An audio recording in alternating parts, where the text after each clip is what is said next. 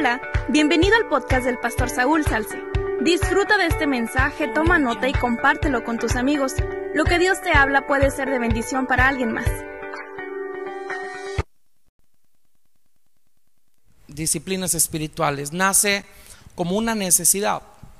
Hay gente que a veces no se compromete o no conoce las disciplinas espirituales que le van a ayudar a hacer crecer.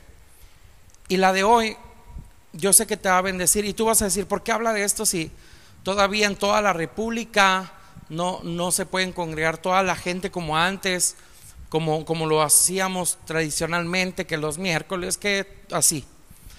Pero te puedes congregar en la transmisión por mientras. Y, y, ya hay algunos espacios donde algún porcentaje de personas pueda asistir. Tú ve. ¿Por qué es necesario congregarnos? Iniciamos con esto. Hebreos capítulo 10, versículo 25. Es el, pasaje central. Dice la escritura, no dejemos de asistir a las reuniones, como algunos lo hacen, sino animémonos unos a otros, tanto más cuanto vemos que el día del Señor está, está cerca. El día del Señor está cerca, dice la Biblia. Pero ¿qué te parece si ahí donde estás, en tu sala, en tu vehículo, oramos, Señor? Yo te ruego que ese tema de disciplinas espirituales sea de bendición para todos. Yo te ruego, Señor, que sea un bálsamo en su vida y que nos apasionemos, que no tomemos a la ligera al congregarnos, sino que tú tienes un propósito en el nombre de Jesús te lo pedimos. Amén. Ok, la, la, cuestión de congregarse, número uno, lo que quiero que veamos es una necesidad. Es una necesidad congregarse. Lucas capítulo 14, versículo 16 dice que Jesús volvió a Galilea, dice, lleno del poder del Espíritu Santo. Y se hablaba de él por toda la tierra de alrededor enseñaba en las sinagogas de cada lugar. Y dice la Biblia que todos le alababan. Dice otra versión, todos lo aclamaban. Jesús se fue a Nazaret, el pueblo donde se había criado. Y dice que entró en la sinagoga como era su costumbre. Fíjate que es una necesidad congregarse porque el mismo Jesús, al que a todos aclamaban aquí, al que estaba lleno del poder del Espíritu Santo, quiso dejar un legado que era necesario congregarse. Dice la Biblia que vuelve a Nazaret y entra en la sinagoga como era su costumbre. Amigo, amiga que me ves. Hay muchos que se dejan de congregar y dicen, yo como quiera bendigo al prójimo. Yo como quiera hago esto. Yo como quiera voy y si alguien me pide que ore por los enfermos, voy y oro por los enfermos. Y parece que está bien eso. Es más, está bien. Pero hay una necesidad. Y esa necesidad la cubre el congregarse. Jesús estaba ahí porque era su costumbre congregarse. Quise iniciar con Jesús, que era una necesidad congregarse a pesar de que todos lo aclamaban, a pesar de que estaba lleno del poder de Dios. Qué interesante, ¿no? Los discípulos, los discípulos de Jesús se congregaban.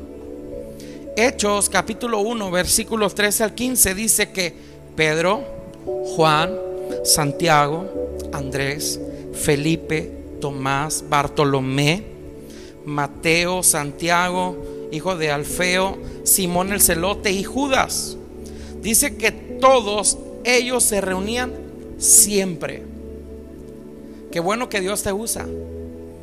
Qué bueno que vas y dar, qué bueno que vas y das palabra a los hospitales.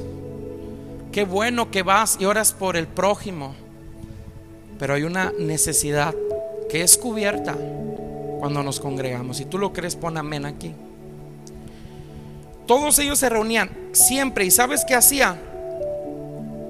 Oraban. Porque hay gente que pierde el interés de congregarse Porque ellos ya piensan que lo saben todo. Conozco muchos que, que parece que andan sueltos y, y, no, yo no me congrego en ningún lado, pero Dios me usa. Sí, los dones son irrevocables, ojo con eso. Dios puede usar a cualquier persona. Dios usa a quien Él quiere. Pero ojo acá, el hecho que Dios te use no significa que puedas obtener la salvación. Se oye fuerte. Entonces congregarme sí. El congregarte te da cimientos. El congregarte te ayuda a crecer. El congregarte te cubre. Hay gente que ora por ti. Hay gente que te cuida. Mirad cuán bueno y delicioso es habitar los hermanos juntos y en armonía. Interesante, ¿no? De saber que qué bueno que Dios me usa, pero la parte de congregarse no es exento para nadie. Los discípulos se congregaban, mismo Jesús se congregaba. Hay una necesidad de congregarse. ¿Qué decir de Bernabé? Un hombre usado por Dios Dice Hechos capítulo 13, versículo 1, dice que en la iglesia que estaba en Antioquía, dice que había profetas. Fíjate el nivel de iglesia. Había profetas, había maestros. Dice que era Bernabé, se congregaba a alguien que se llamaba Simón, al que le llamaban el negro, se dan cuenta que sí había sobrenombres. Le hacían bullying, ¿verdad? El negro, estaba Lucio, y dice que también estaba Saulo. Qué interesante esto. Se congregaban. ¿Sabes qué hacían? Oraban y ayunaban. Dice la Biblia que adoraban a Dios. Glorificaban a Dios. Lo hacían a pesar de que eran usados, no descuidaban su comunión. Porque una de las partes que hay que entender, pero vuelvo a repetir, que bueno que Dios te usa. Pero también es necesario que recibas. ¿Qué vas a dar? Lo que tienes. Cobertura, ayuda, fe. Qué interesante. Y fíjate, Pablo, el apóstol, se congregaba. Claro. Dice la Biblia en Hechos capítulo 20, versículo 7, que el primer día de la semana dice que se reunieron y Pablo estuvo hablando a los creyentes. Y dice que como tenía que salir al día siguiente, prolongó su discurso hasta medianoche. Dice el autor del libro de los Hechos que nos hallábamos reunidos en un en el, eh, reunidos en un cuarto del piso alto, donde había muchas lámparas encendidas. Ahí está. Pablo estaba conviviendo. Pablo estaba al pendiente, lo leímos también en el pasaje que Pablo y Bernabé se congregaban en la iglesia de Antioquía. Y ahí habló el Espíritu Santo. Pastores, que Dios no me ha hablado. ¿Cómo si no te congregas? ¿Cómo si no dejamos que Dios nos hable? Y vuelvo a repetir, quizá hoy es complicadísimo en esos tiempos el congregarse, pero el estar viendo tú esa transmisión, que me da gusto todos los que están, el estar viendo tú esa transmisión, tú te estás congregando, tú estás recibiendo palabra de Dios. Y gloria a Dios que Dios te usa. Yo no dudo del don que Dios ha puesto en la gente. Pero es muy diferente el don al fruto. Vuelvo a repetir, puedes echar fuera demonios, puedes orar por los enfermos, puedes ganar almas. Pero por los frutos somos conocidos, somos sujetos a, los pastores, somos sujetos. Somos sujetos a lo que se nos enseña en la iglesia. Somos sujetos a nuestros líderes. Es la necesidad de congregarse. Fíjate, ¿qué más? Wow, yo, yo me estoy gozando. Ahora, ya vimos que es una necesidad. Ahora, ¿cómo debo de congregarme? ¿Cómo debo de ir a la iglesia? Anótale, número uno, debes de ir con alegría. El Salmo 122 debe ser una disciplina espiritual. El Salmo 122, versículo 1 dice, qué alegría hay cuando me dicen vamos a la casa del Señor. Qué alegría hay cuando el pastor te dice vamos a la iglesia. Cuando tu familia dice vamos a la iglesia, debe de haber una alegría porque te vas a encontrar con Dios. Te vas a encontrar con su bendita palabra. Bendito sea el nombre del Señor. Te vas a encontrar con la respuesta que tú necesitabas. A mí me, me llena de gozo cuando la gente me dice, esa palabra yo la necesitaba, pastor. Esa palabra era para mí, ¿sí? Y no lo hubiera recibido si te quedas en tu casa. No lo hubiera recibido si tú no haces caso a los fundamentos bíblicos.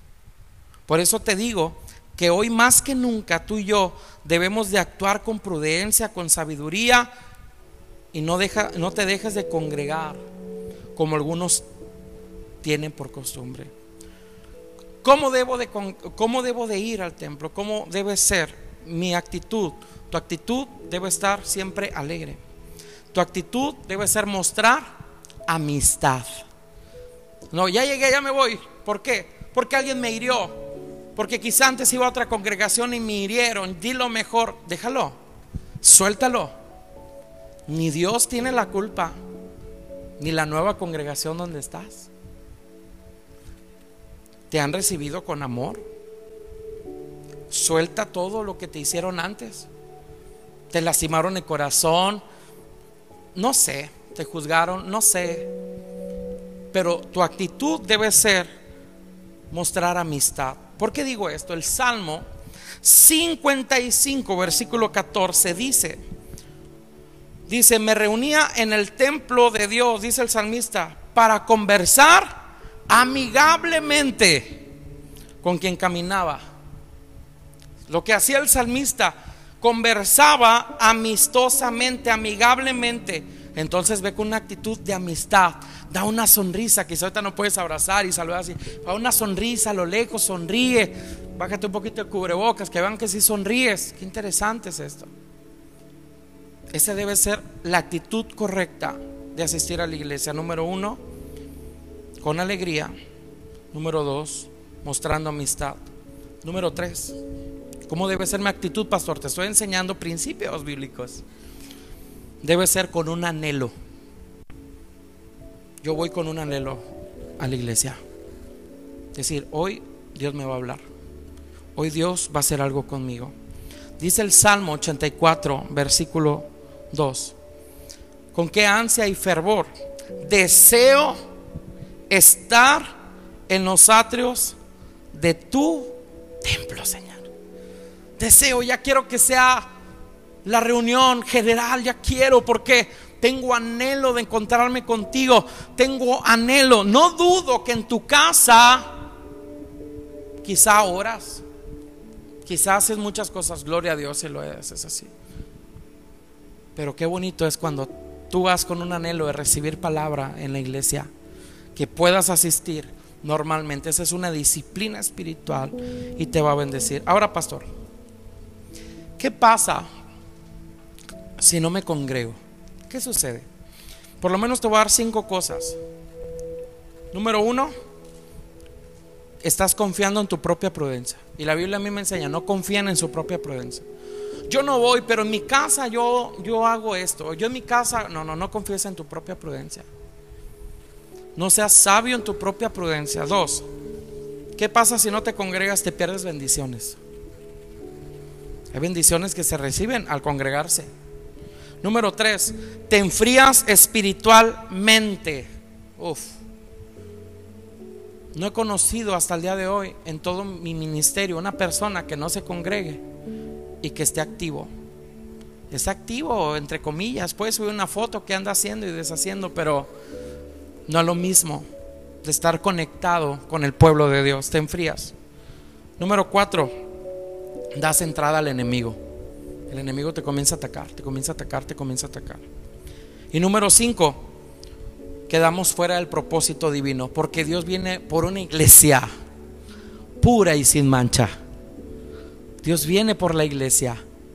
Qué interesante que yo soy parte de la iglesia, tú eres parte de la iglesia y ten el hábito ten la disciplina de congregarte fielmente. Bendito sea el nombre Señor. Ahora vamos a pasar algo bien interesante. Beneficios. Si estás ahí con tu familia, di beneficios. Beneficios al congregarme. ¿Quieres, ¿Quieres conocerlos? Ahí te va, ahí te va. Uno de los beneficios al, congregarnos es, hay respuesta de Dios. Gloria a Dios por ello. Mateo capítulo 18, versículo 20 dice, porque donde dos, porque donde dos o tres se reúnen en mi nombre, ahí estoy yo en medio de ellos. Por eso te digo que te pierdes de bendiciones por no congregarte, porque estás lastimado, tu corazón no sé, o, no tiene la disciplina de guardar por lo menos el domingo para asistir a la iglesia. Pero aquí me encuentro que cuando yo me congrego hay respuesta de Dios, porque donde dos o tres se reúnen en mi nombre, dice el Señor, allí estoy yo en medio de ellos. Gloria a Dios. Ese es un beneficio que solo lo obtienes cuando te congregas. Segundo beneficio, eres edificado. Wow, yo he visto gente salir de las reuniones haciendo esto dice, ay Señor, gracias fui edificado, fui bendecido. Colosenses capítulo 3, versículo 16 dice, que el mensaje de Cristo permanezca siempre en ustedes. Con todas sus riquezas, dice, instruyense y amonéstense unos a otros, con toda sabiduría, con, todo con toda sabiduría, con todo el corazón. Agradecidos, dice, canten himnos a Dios y canten himnos espirituales. Canten salmos también. Canten salmos, canten himnos y canten cantos espirituales. Gloria a Dios. Qué bueno que cantamos entre los hermanos. Ahí es un derramamiento y quizá un día tú ves que alguien llegue y, tú dices, no, él porque está aquí, él, él ha fallado mucho. Bueno, nosotros no somos nadie para juzgar. La Biblia dice que nos unamos con él y alabemos su nombre, no se edifica. Número tres, tercer beneficio, si te estás gozando, por favor ponme amén aquí. Ponme amén aquí, por favor, o di amén ahí también. Tercer beneficio, nos hace crecer espiritualmente. Segunda de Pedro, capítulo 3, versículo 18 dice, conozcan mejor a nuestro Señor y Salvador Jesucristo. Y así recibirá cada vez más de su generoso amor ¿Te das cuenta? Conoces y recibes más del generoso amor del Señor. Alaben a Cristo ahora y siempre. Gloria a Dios. Son beneficios que estás dejando de ir por estar molesto con alguien, estar resentido con alguien o simplemente en una etapa de relajamiento. Hay mucha gente que en la actualidad dice, no, no asisto porque hay pandemia, hay esto, pero pues hacen otras actividades y Dios todo lo ve. No te sientas mal, Dios todo lo ve. Dios todo lo ve. Qué interesante que el Señor nos bendice cuando nos congregamos. ¿Te estás gozando? Pon amén, por favor. Otro beneficio, nos hace crecer en sabiduría. Santiago capítulo 1 versículo 5 dice, si a alguno de ustedes le falta sabiduría, dice, pídasela a Dios y Él se las dará. Pues Dios da a todos sin limitación y sin hacer reproche alguno. Aleluya. Tú le pides sabiduría. Ojo, guarda el domingo para el Señor. Muchos el domingo se les ocurre planchar, pintar la casa, barrer, trapear, hacer. Tienes toda la semana. El domingo guárdalo, es día del Señor. Eso te va a bendecir abundantemente. Otro beneficio para que para que te goces. ¿Estás listo? Aumenta tu fe. Romanos capítulo 10, versículo 17 dice, así pues, la fe nace al oír el mensaje. Aleluya. Y el mensaje viene de la palabra, viene de la palabra de Dios. Gloria a Dios por eso. Yo cuando me congrego, escucho una palabra, crece mi fe porque la fe viene por el oír, el oír la palabra de Dios. Entonces, creo que hay beneficios. Ahora, te quiero dar, y así terminaré, consejos. Algo que me ha bendecido y que te va a bendecir, consejos. Cuando asistas a la casa del Señor, ocupa los lugares de adelante. Eclesiastés capítulo 5, porque a veces buscamos el final y si hay una silla más atrás y si no hay alguien la agarra y le pone todavía más atrás, ¿no? Ocupa los lugares de adelante. Dice Eclesiastés capítulo 5, versículo 1, dice, cuando fueres a la casa de Dios, acércate más para oír. Que nada te distraiga. Ese momento que me encuentro con Dios, ni el problema que traes con el que amaneciste te perturbe. Conéctate a la presencia de Dios. El domingo para nosotros es el primer día de la semana. Mas buscad primeramente el reino de Dios y su justicia y todo vendrá por añadidura. Te doy otro consejo, consejo pastoral. Ven con hambre de Dios. Amós capítulo 8 versículo 11 dice, vienen días, afirma el Señor, en los cuales mandaré hambre a la tierra, no hambre de pan, ni sed de agua, sino hambre de oír la palabra del Señor. En esos tiempos hay gente que va a tener hambre de escuchar la palabra. Tú que ya conoces del Señor, aún ten más hambre de su palabra. Te doy otro consejo pastoral. Dedica, dedica el tiempo a Dios. Mateo 6:33. Por lo tanto, pongan toda su atención en el reino de los cielos y en hacer lo que es justo ante Dios. Y dice que, que recibirán también todas las cosas. Todo lo que necesites lo puedes recibir, pero no te desconcentres. Conéctate, no pongas pretextos. No pongas pretextos. Asiste fielmente, no pongas pretextos, conéctate, comparte. Mira, tú que me estás viendo, puedes compartir este mensaje y le va a bendecir a otro. Alguien que tiene aún más necesidad. Otro consejo, ten una actitud reverente.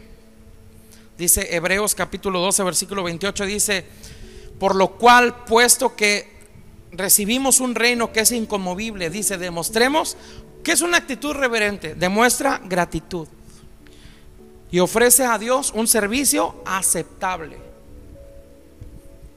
Te hago una pregunta.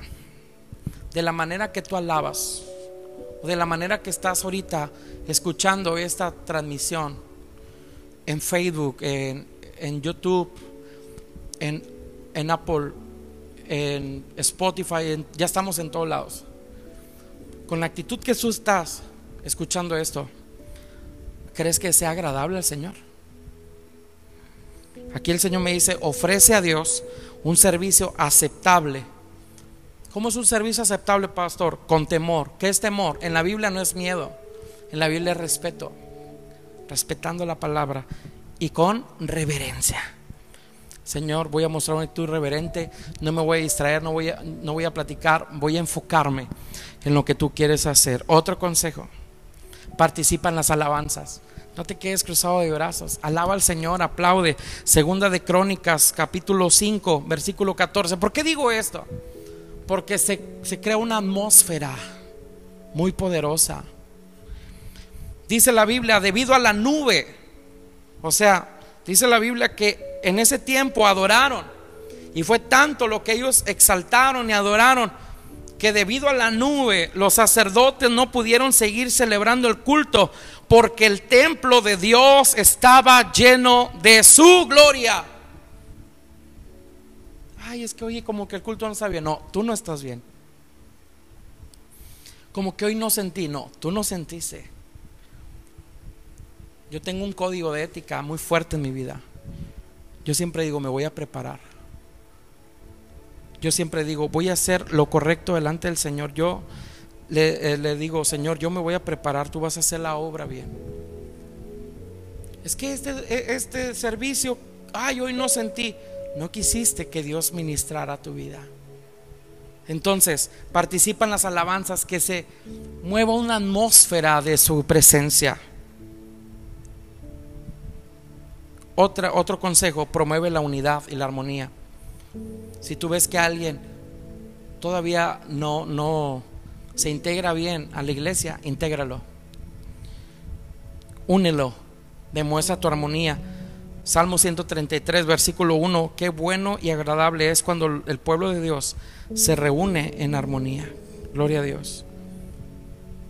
Otro consejo que te doy y después hago una oración. Pasa al altar. Génesis capítulo 35, versículo 7, y edificó allí un altar y llamó su nombre Betel, porque allí Dios se le ha manifestado.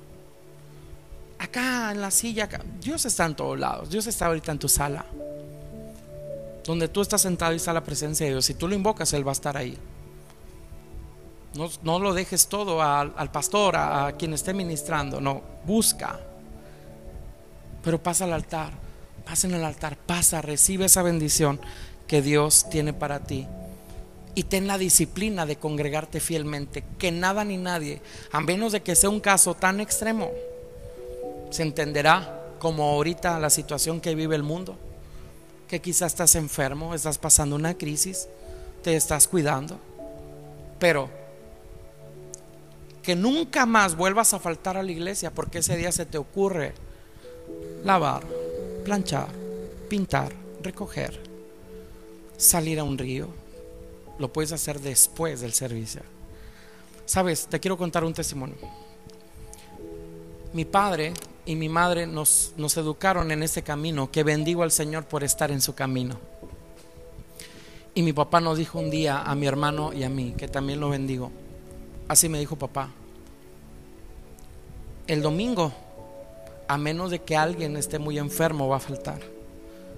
Pero mientras vivan en esta casa, mi papá dijo, tomo la palabra de Josué, mi casa y yo serviremos a Jehová. Y yo bendigo eso. Porque aunque en mi adolescencia, como todo adolescente quizá vivió un tiempo de rebeldía, Él me guió, Él me llevó. Él formó. Padre de familia que me estás escuchando, ¿qué estás formando? ¿Qué es lo que estás levantando ahora? ¿Qué es lo que vas a hacer? ¿Qué le vamos a entregar al Señor? Nos va a rendir cuentas el Señor. Así que te motivo mucho que analices tu vida y digas, a partir de ahora, mi domingo no es negociable, mi domingo le pertenece al Señor partir de esta enseñanza, Señor, hago un pacto contigo, a menos que haya, esté enfermo, pase una necesidad fuerte. Pero ya no me va a arrastrar nada, la flojera no te va a arrastrar nada, sino que tú vas a estar ahí para invocar el nombre de nuestro Señor. Quiero hacer algo, ¿por qué no cierras tus ojos? Señor, gracias por cada persona que nos ha escuchado. Tu palabra no vuelve vacía. Levanto mis manos, Señor, orando por cada uno de los que quizás se ha enfriado, se ha desanimado, ha perdido la pasión o ha puesto su mirada en el hombre, ha puesto su mirada en otra persona y se desenfocó de ti. Así que hoy en el nombre de Jesús se recupera la pasión, se recupera el primer amor, se recupera el anhelo y el deseo. Bendícelos a todos los que nos están viendo. Bendice, Señor, dale una bendición especial al que ya se atrevió a compartirle a otro el mensaje. Hay que evangelizar nuestra ciudad. Y bendice a cada uno de lo que es fiel. Tú eres bienaventurado, te dice el Señor. Tú eres bienaventurado. Recibe esa palabra. Hay alguien que está recibiendo una palabra. Vale la pena que has vencido todo lo que te ha oprimido, todo lo que el enemigo ha querido hacer para seguir firmes en su camino. Señor, ahí hay gente recibiendo de ti. A través de esa transmisión, a través de este mensaje este episodio, recibe bendición de Dios. Recibe bendición de Dios. La presencia de Dios traspasa toda cámara y llega hasta ti la presencia de Dios. Quizás estás derramando tus lágrimas, pidiéndole perdón a Dios. Señor, perdóname porque no me he enfocado. Perdóname porque no te he servido. Perdóname porque no he hecho tu voluntad. Hoy en el nombre de Jesús. Hoy te levantas en el nombre de Jesús. En el nombre de Jesús.